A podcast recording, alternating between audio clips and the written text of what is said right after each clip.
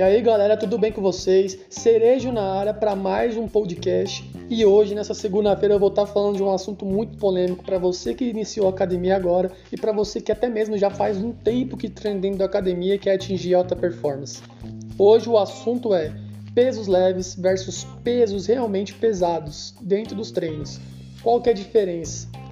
Hoje eu vou esclarecer mitos e verdades sobre a utilização de carga nessas sessões.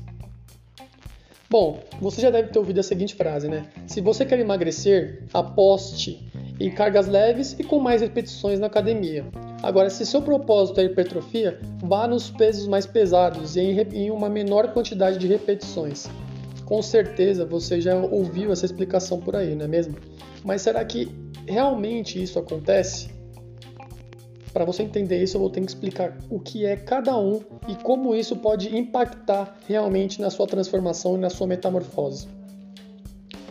Quando realizamos um treino, causamos pequenas microlesões nas fibras dos músculos. Conforme a regeneração dos tecidos acontece, ocorre também o processo de hipertrofia. É por isso que mais variáveis além de carga estão envolvidas no objetivo, como a alimentação adequada, para suprir a perda de energia e ajudar a reconstruir o músculo e o descanso entre uma sessão e outra, tempo necessário para a recuperação total do corpo. Já o emagrecimento tem a ver com a diminuição dos níveis de gordura corporal. Precisamos estar atentos para que ele aconteça de forma saudável. Afinal, baixar os números de, da balança pode significar uma redução de concentração de água e até de massa magra no organismo, duas situações nada benéficas para a saúde. As estratégias de treino mais antigas defendem que são precisos pesos muito pesados para gerar as lesões dos músculos e pesos mais leves e com muitas repetições para queimar calorias. Mas o que será que os estudos recentes dizem a respeito? Eu não consigo hipertrofiar com pesos leves? Essa é uma das perguntas que muitas pessoas fazem. Na verdade, isso também é possível. Hoje já existem evidências científicas que mostram que hipertrofia acontece com cargas mais leves e até com o peso do próprio corpo. Os estudos ainda precisam concluir qual a magnitude desse aumento. Para uma pessoa que está sedentária, por exemplo, qualquer estímulo pode ser válido e gerar a hipertrofia. Para quem busca um grande aumento de massa muscular, a ideia não pode ser tão boa.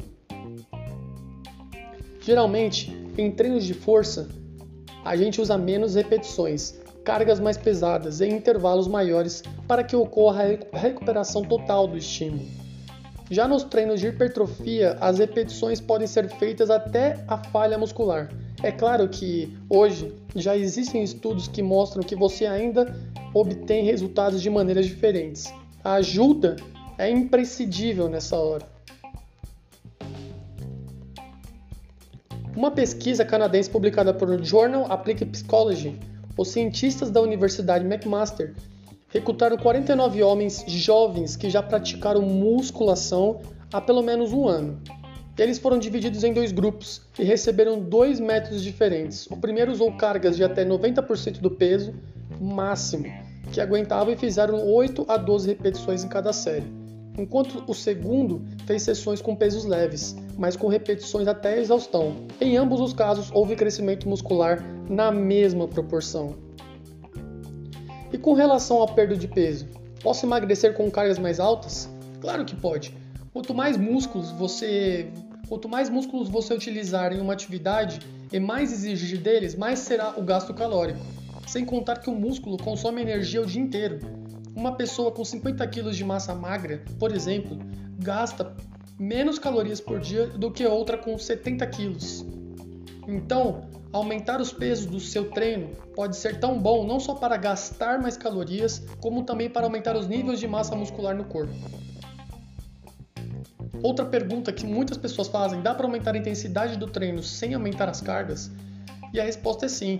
Aumentar o volume de repetições e séries, diminuir o tempo de recuperação e variar os exercícios também são estratégias que intensificam a sessão. Quando aumentar a carga no treino? De acordo, você pode optar por pesos mais pesados quando perceber que o movimento ou o tornou muito fácil e você não faz tanto esforço para completar todas as repetições. Pessoal, eu quero que vocês entendam com tudo isso que a questão do peso ela é importante sim, desde que você forme de trabalhe de forma gradativa. Porém, você tem que entender que a questão do peso ela está muito ligada com a intensidade com que você coloca dentro do seu treino. Então é importante vocês entenderem que o peso sim é importante, mas a intensidade que você tem dentro do seu treino é o que vai fazer realmente a diferença. Esse foi mais um podcast do Cerejo. Esse foi mais um podcast sobre a área fitness, a área da musculação.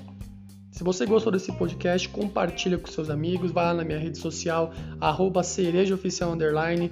Eu estou em processo de lançamento, vou ter três aulas gratuitas para você que quer realmente aprender a ter alta performance, a realmente mudar o seu físico e a sua mente através da musculação. Muito obrigado, pessoal!